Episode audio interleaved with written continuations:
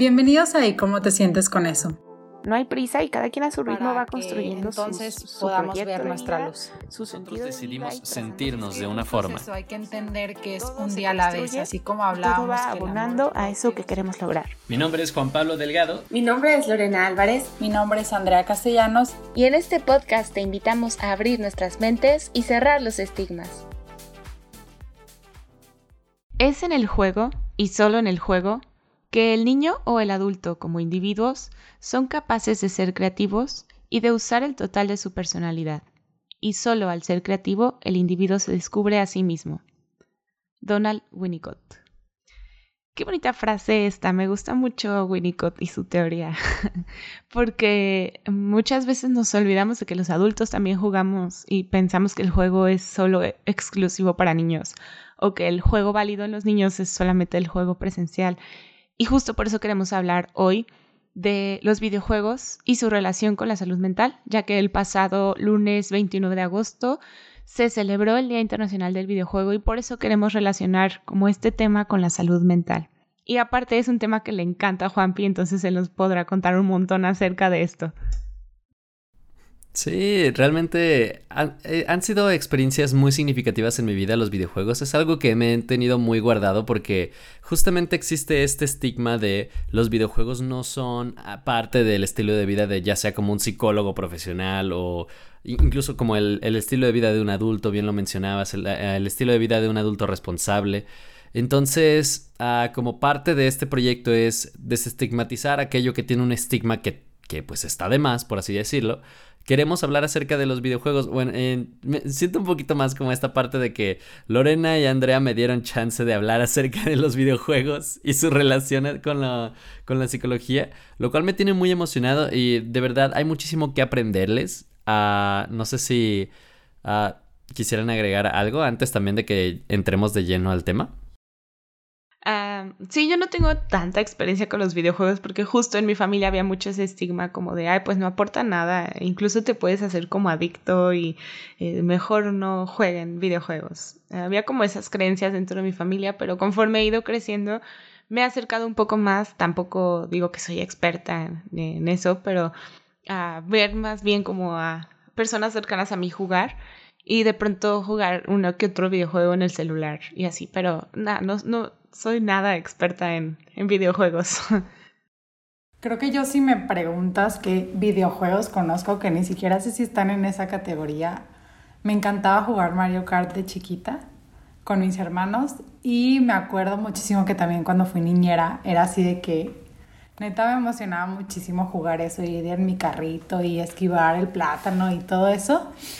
Y en primaria era mucho de jugar uno de perritos, no me acuerdo cómo, cómo, se llamaba, pero era de que lo bañabas y así. De ahí en más, mi noción de todos los que son súper conocidos y que Juanpi nos menciona, así que, ay, este videojuego se relaciona muchísimo con esto que dicen, yo así como que me está hablando chino mandarín. Pero justo por eso queremos aquí. Ahora no tuvimos un invitado fuera del equipo, ahora el invitado experto está en el equipo. Así que Juanpi nos va a hablar y nosotros preguntaremos y aportaremos lo poquito o mucho que sepamos. Así que adelante, Sí. Juanpi, cuéntanos. Sí, yo a lo mejor puedo aportar más de la teoría que como que de pronto he investigado. Pero tú cuéntanos, Juanpi, ¿crees que los videojuegos están relacionados con la salud mental? Sí, completamente. Es decir, los videojuegos no solamente se han convertido en esta forma de entretenimiento, sino que se han convertido en la forma de entretenimiento más, ya sea, le pueden agregar el adjetivo que ustedes quieran, la más exitosa, la más grande, la más popular de todos los tiempos. Ah, hay más personas jugando videojuegos en, en los últimos 10 años que personas yendo al cine posiblemente en los últimos 40 años. Entonces, he ahí como lo significativo y lo importante de por qué deberíamos estar hablando más acerca de los videojuegos y justamente no de la manera de no deberíamos estar jugando videojuegos, sino es algo que está pasando, es algo que ocurre. Ah, podríamos llegar a preguntarnos por qué lo hacen y también podríamos llegar a pensar como, ok, las personas ya lo están haciendo, ¿cómo podemos sacarle el mejor o el más grande provecho a esto que, que representan los videojuegos? Por ejemplo, algo que me gustaría como un pensamiento con el que me gustaría iniciar a hablar acerca de los videojuegos es justamente esto que mencionaba Andrea de no sé si estos sean videojuegos que valgan o que, o que sean considerados como, como videojuegos. Lo, lo, más bonito con lo que me he encontrado al, al pensar acerca de este tema es que la comunidad de las personas que jugamos videojuegos somos eso más que cualquier otra cosa. Somos una comunidad entonces, primero que nada, por ejemplo, uno de los efectos más grandes que tienen los videojuegos es la conexión que se crea con otras personas con las que se desea jugar. Como bien mencionabas al principio, Lorena, el juego tiene un aspecto sumamente importante que logra como atravesar todas las barreras del raciocinio y todas las barreras de...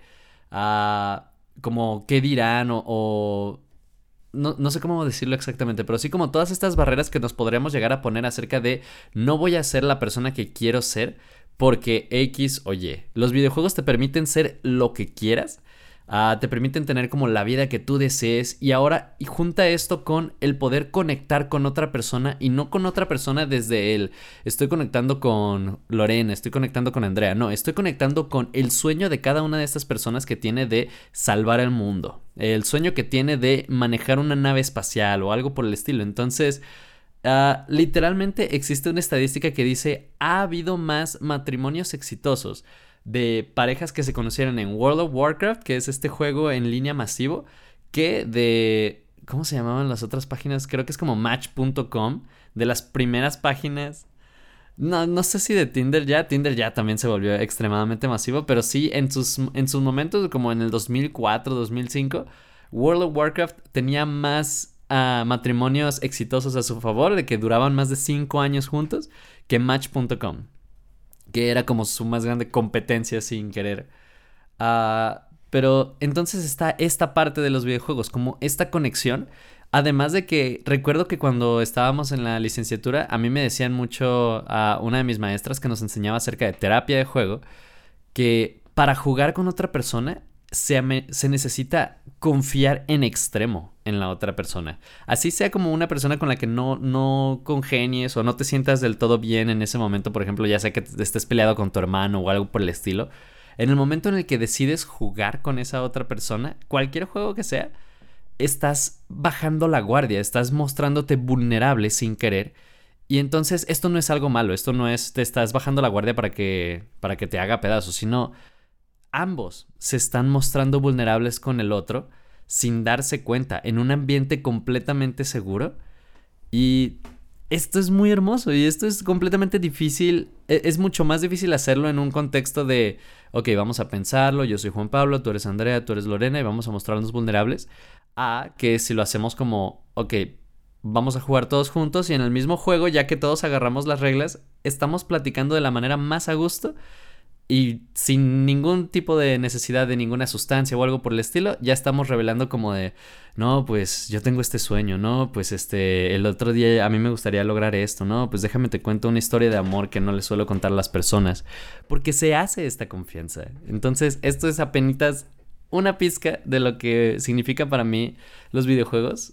Ah, de hecho, yo quería estudiar la maestría en ciencia de los videojuegos, que era justamente cómo, cómo, uh, ¿cómo decirlo? Cómo extraer lo que los videojuegos te hacen sentir en otros aspectos de tu vida, como cómo hacemos que las personas se sientan uh, de igual forma cuando juegan Mario Bros. a cuando están en la oficina o a cuando están en el salón de clases. Y eso iba a ser mi tesis, pero yo creo que todavía, pues esto no se acaba hasta que se acaba, ¿no? Yo creo que todavía lo puedo lograr.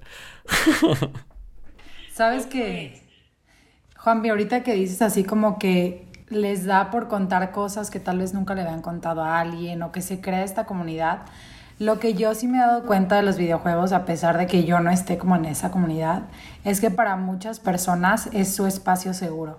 O sea que muchas veces no son muy aceptados en otros ámbitos y que ese momento justo en el que llegan a su casa, se conectan y todo es como este es mi safe space, o sea, aquí puedo ser yo, aquí puedo expresarme, aquí puedo sacar mi creatividad. Afortunadamente creo que cada vez más es como común, aceptado y no es como que hay el friki o el raro, porque sí creo que antes era así. Y ahora es de que hasta presumen todo su set y todo lo que tienen y está padrísimo porque entonces entiendes que no tienes que hacer lo que todos hacen de, ay, yo me voy de antro. Puedes también tú decidir quedarte a jugar videojuegos y está padre y es parte de tu personalidad. Y si eso es lo que a ti te gusta, está chido. Entonces, creo que para mí abona mucho a la salud mental en el tema de que muchas veces esas personas con las que estás en internet, que a veces ni tienes idea de quiénes son, son tu red de apoyo. Y eso es lo que yo he visto, o sea, como que neta, o inclusive ese videojuego te ayuda a hacer mucha catarsis de algunas cosas que tal vez no podrías. O sea, hay personas que hacen journaling, hay personas que hacemos ejercicio y hay personas que juegan videojuegos. O sea, no sé si lo estoy viendo de manera errónea, pero para mí ha sido como... Ese es el vínculo que yo veo con la salud mental. Aparte de muchos que seguramente hay, pero yo así es como lo alcanzo a ver. Es como creatividad y un lugar seguro para muchas personas. Y está padre. Claro, yo también he leído mucho sobre el desarrollo de habilidades como motoras y motrices y demás. No sé bien si es, son diferentes o no, ahorita se me fue la onda, pero eso, ajá. Eh, en los niños, dentro del desarrollo como evolutivo, y es algo que yo en la experiencia lo he vivido que me ha faltado, porque eh, como yo no jugaba videojuegos de chiquita, yo siento que soy como bien mala estacionándome, ¿no? Por ejemplo, y muchas personas pueden confirmar.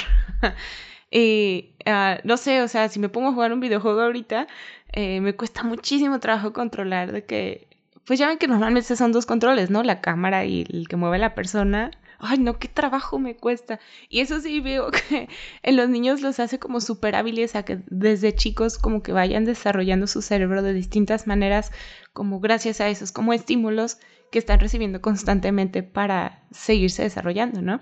Entonces, ante Claro, claro, muchísimo. Entonces, sí, ante las críticas constantes de no, los niños no deberían de jugar videojuegos, yo diría, no, sí, los niños deberían de jugar videojuegos porque desarrollan un montón de habilidades que son muy necesarias para la vida adulta o la vida en general, pues.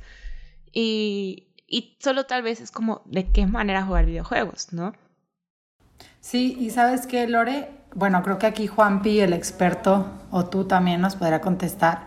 Cuando dices de qué manera, creo que aquí entraría mi pregunta de no, creo que nada es bueno irnos como al polo bueno malo, pero sí creo que hay aspectos positivos y negativos de los videojuegos. ¿Ustedes de qué manera creen que impactan positiva y negativamente en la salud mental? Obviamente no tiene que ser el mismo juego, sino los videojuegos en general.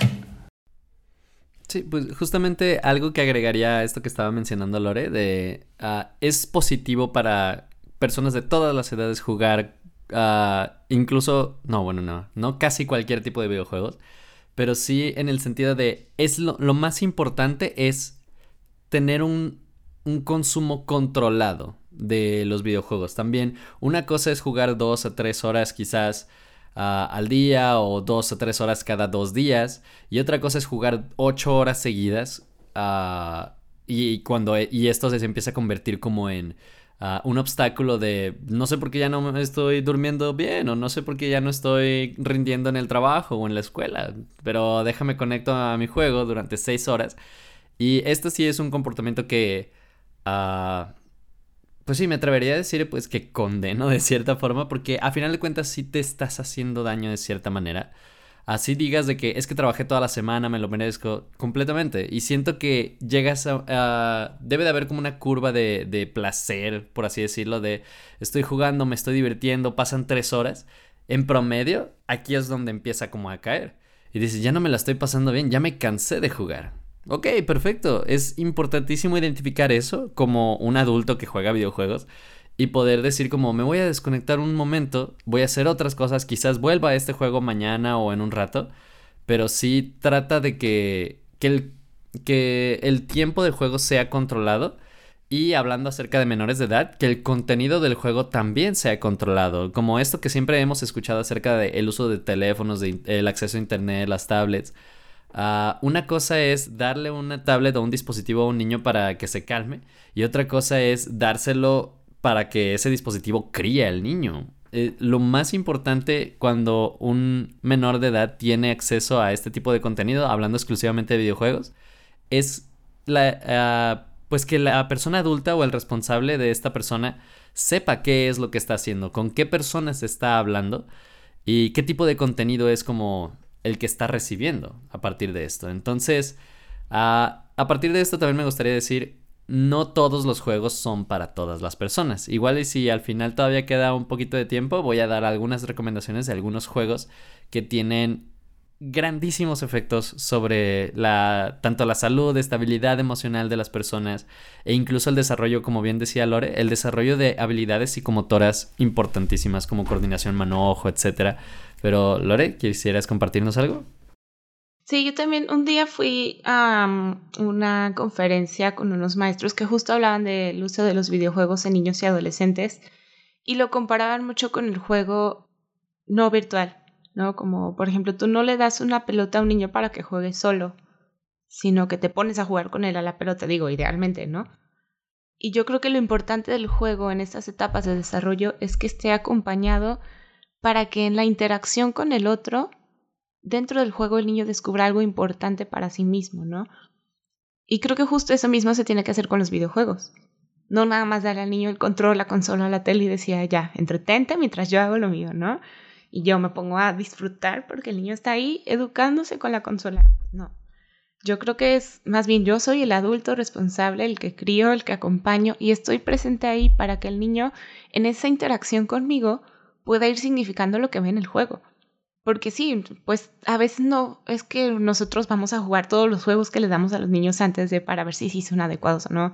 Digo, también hay reseñas y nos pueden ayudar a ver, pero si por algo sale algo que el niño no se puede explicar, para eso es importante que esté un adulto presente y que le ayude en esta interacción a ir descubriendo el mundo, irse descubriendo al mismo, ir ayudando a resolver los conflictos con las personas que puede jugar en línea y demás, ¿no? Entonces, creo que eso yo rescataría como de la manera en la que se usan los juegos en los menores de edad, como una herramienta y siempre con acompañamiento de, de un adulto, pues para que esté ahí como que le sea significativo este proceso de juego en su desarrollo. Porque sí, son un montón de habilidades las que se desarrollan también, habilidades sociales que a lo mejor solemos como estigmatizar a los que juegan videojuegos como, ay, son bien asociales porque se la pasan todo el tiempo con la consola, ¿no? Pues cuál, si ahí mismo aprendan a socializar con otros, porque últimamente ya casi todos los juegos son en línea, ¿no? Necesitas de otra gente para jugar eh, de resolución de conflictos, de, no sé, generar alternativas, un montón de habilidades que dentro del videojuego se van desarrollando, ¿no? Como, como bien también como bien mencionabas, Lore, es decir, esto no deja de ser estimulación y, y esto puede ser tanto para bien como para mal. En el sentido de un exceso de estimulación, como bien mencionábamos, puede causar como cambios en el, eh, en el ritmo circadiano, en el, como en el sueño, en los, los, ritmos del día a día, como en qué momento del día realizamos ciertos, ciertas cosas de nuestra rutina, como comer, como hablar con otras personas que no sean parte del juego, que esto ya dependerá como de, como, como bien mencionaba, a la falta de este tiempo controlado, puede, podemos caer en los excesos y esto se puede convertir en un problema. ¿Como qué otros problemas han escuchado o se les ocurre que pudieran ocurrir?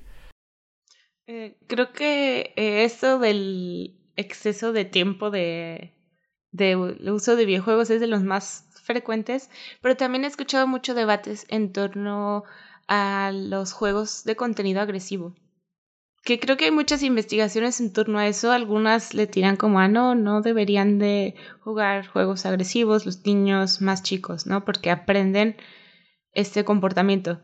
Pero en otros lados también he visto de, no, pues justamente es súper bueno que ahí lo saquen, como que ahí se desahoguen y ahí aprendan a, a tolerar la frustración, a em, gestionar las emociones incómodas, a gestionar la agresión también en el juego y a que se quede dentro de en vez de actuarse afuera, ¿no? Entonces, eh, ¿tú qué opinas de esto, Juanpi, como de los contenidos agresivos? ¿Crees que impacta negativamente? Justamente este tipo de polémicas son de las que suelo, uh, ¿cómo decirlo? Mantenerme lo más neutro posible porque... no me estés preguntando de eso. Es que es extremadamente polémico por lo mismo, de que sí Ah, hay personas que están totalmente del lado de no, todos los juegos violentos no deberían existir. Y por otro lado, justamente esto que mencionas, Lore, que son. Ah, la, la cosa es que ambos lados tienen estudios correctamente. hechos de manera correcta. Entonces sí te quedas como de. Entonces no sé, ya, ya no sé. Y, y son de distintas edades, distintas demografías, entonces sí te quedas como de... Ala, no lo sé, yo creo que ya literalmente se volvió a un punto individual y justamente esto se puede ah, evitar, en el peor de los casos, se puede evitar como el peor de los casos, ah, ah, no controlando, o sea, la palabra controlar no me encanta, pero sí como observando qué es lo que consume la persona que de tu interés, en este, en este sentido como por ejemplo tu hijo o algo por el estilo, y ver cómo reacciona ante esto, es decir si ves que en su juego utiliza armas de fuego o algo por el estilo, y después en el mundo fuera del juego considera esto una opción para, para resolver problemas, entonces ahí sí es como de, ah, va, va, va, va, hay que disminuir esto o erradicar el uso de este tipo de contenido. O por otro lado es como esto que mencionas, como entiendo lo que se siente estar enojado o entiendo lo que se siente ser traicionado porque lo viví en la historia de mi juego, pero afortunadamente en mi vida real no lo he vivido, entonces esto me permite empatizar con otras personas. Pero yo creo que tiene mucho que ver con madurez, ¿no, Juanpi? Porque no todas las personas son capaces de diferenciar juego de realidad. O sea, aunque aparentemente seas un adulto y sepas, por eso muchas veces algunas personas es como, pues así como en mi juego maté a los que me trataron mal o a los que me traicionaron, voy y mato por esta no sé, como esta parte de madurez de decir, a ver, hay otras maneras de gestionarlo, hay otras herramientas que puedo utilizar en el mundo real y no simplemente matar gente.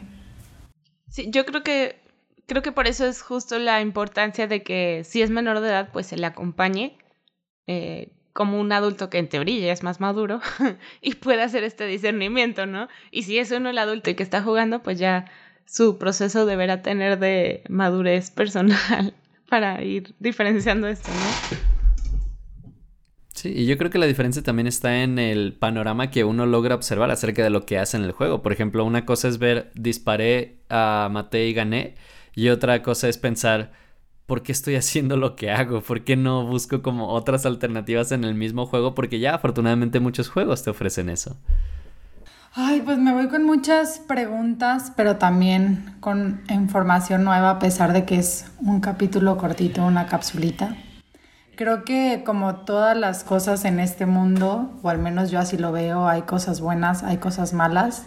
Hay que intentar siempre sacar el lado bueno, ¿no? O sea, como si ya se nos está dando, si ya existen los videojuegos y como dice Juanpi, ya están tan dentro de la cultura, pues que intentemos que abonen a nuestra vida en vez de que nos resten. Pero antes de irnos, me gustaría, Juanpi, que nos des esas recomendaciones que habías mencionado de videojuegos, porque sí, sí me interesa saber. De manera muy rápida, uh, por lo general voy a tratar de com uh, compartir como los juegos, ya sea que sean tan más accesibles dependiendo del equipo que cada persona tenga. Y que, que, abonen justamente esto que mencionas, que abonen como a tu estilo de vida. Por ejemplo, para nosotros los adultos que nos la pasamos trabajando, un juego perfecto pueden llegar a ser desde los tipos sandbox en el que puedes crear tu propio mundo y tú tienes todo el control. Ya sea Subnautica si te gusta la vida bajo el agua, Minecraft si te gusta literalmente todo. Uh, pero mi favorito es Stardew Valley, que es tú eres un granjero y el juego te lleva de la mano de la manera más amistosa posible de, ah, pues mira, aquí puedes plantar esto. Y, uh, y suena como un poquito aburrido. Algunas personas pueden llegar a pensar como de, no quiero vivir en una granja. Es como, realmente es muy divertido porque tiene una historia y lo vuelve muy amigable y los dibujos y todos los visuales y los colores son extremadamente amistosos. Entonces, de verdad es un, es un sentirse muy bien ese juego. Es imposible perder. Uh, entonces también es, es un lugar seguro. Eh, y en especial la historia empieza con que eres una persona que casi uh, estaba al borde del burnout y decide irse a restaurar la granja de su abuelo. Es como, oh, ok. Uh, Suena terapéutico. Sí, completamente. Otro juego es Sayonara Wild Hearts, que es un juego musical de ritmo que te acompaña en, tu, en la superación de una relación. Completamente vives todos los pasos del duelo. Pásame. Es, no, te va a encantar. uh, vives todos los pasos del duelo desde el terminé con la persona, desde varios enfoques, literalmente, porque es como termino con la persona de una relación de hace años, entonces me vuelvo loco y me voy a todas las fiestas y luego me doy cuenta que eso no es lo que buscaba y luego me doy cuenta que en el proceso de perderme me encontré y entonces al final termina una, una lloradera el juego porque a final de cuentas terminas viendo un reflejo de tu propia persona en el personaje que, que todo el tiempo estuviste controlando y es un juego de dos horas y es bellísimo. Y así se me puede ir la lista. por ejemplo, uno de los más interesantes que no esperarían que estuviera en esta lista es cualquier juego de Dark Souls, de Bloodborne, de From Software, Elden Ring. Estos juegos son extremadamente difíciles, pero los recomiendo justamente porque ejercitan, el ah, ejercitan como esta parte de nuestra personalidad de, ah, bueno, fracasé, pero quiero volver a intentarlo porque aprendí. Es un, les digo, es un juego extremadamente difícil y por eso mismo genera esto en nuestra propia persona. Y como bien dice Lori, como bien dice Andrea, estos juegos terminan siendo una simulación, estimulan esta parte de nosotros para que podamos abstraer lo mejor del juego y podamos llevarlo a nuestra vida. Me gusta. Qué padre, ya, ya quiero jugar más. Me gusta, Juanpi, pero como sé que la lista se te quedó corta, les vamos a dejar en la descripción de esta mini capsulita algunas otras recomendaciones que Juanpi nos va a dar para que encuentren su match perfecto. Yo ya encontré el mío. Estoy lista para llorar con ese de dos horas, pero pues si no encontraron de los que nos mencionó, ahí les va a dejar más en la descripción del post. Sí, súper. Qué padre porque creo que pudimos construir mucho en torno a este tema y nos faltó tiempo. Aunque al principio Andrea y yo decíamos, bueno, ¿qué tanto podremos aportar si no somos súper fans de los videojuegos? Creo que dio para platicar mucho. Entonces, si también en ustedes que nos escuchan generó como alguna reflexión interesante que quieran compartir con nosotros, déjenosla en nuestras redes sociales. Ya saben dónde encontrarnos: Facebook e Instagram, arroba y cómo te sientes con eso. Demás redes sociales seguramente también nos encontrarán mismo nombre. TikTok. y cuéntanos por ahí, ¿y cómo te sientes con los videojuegos? Nos vemos. vamos a... Yeah.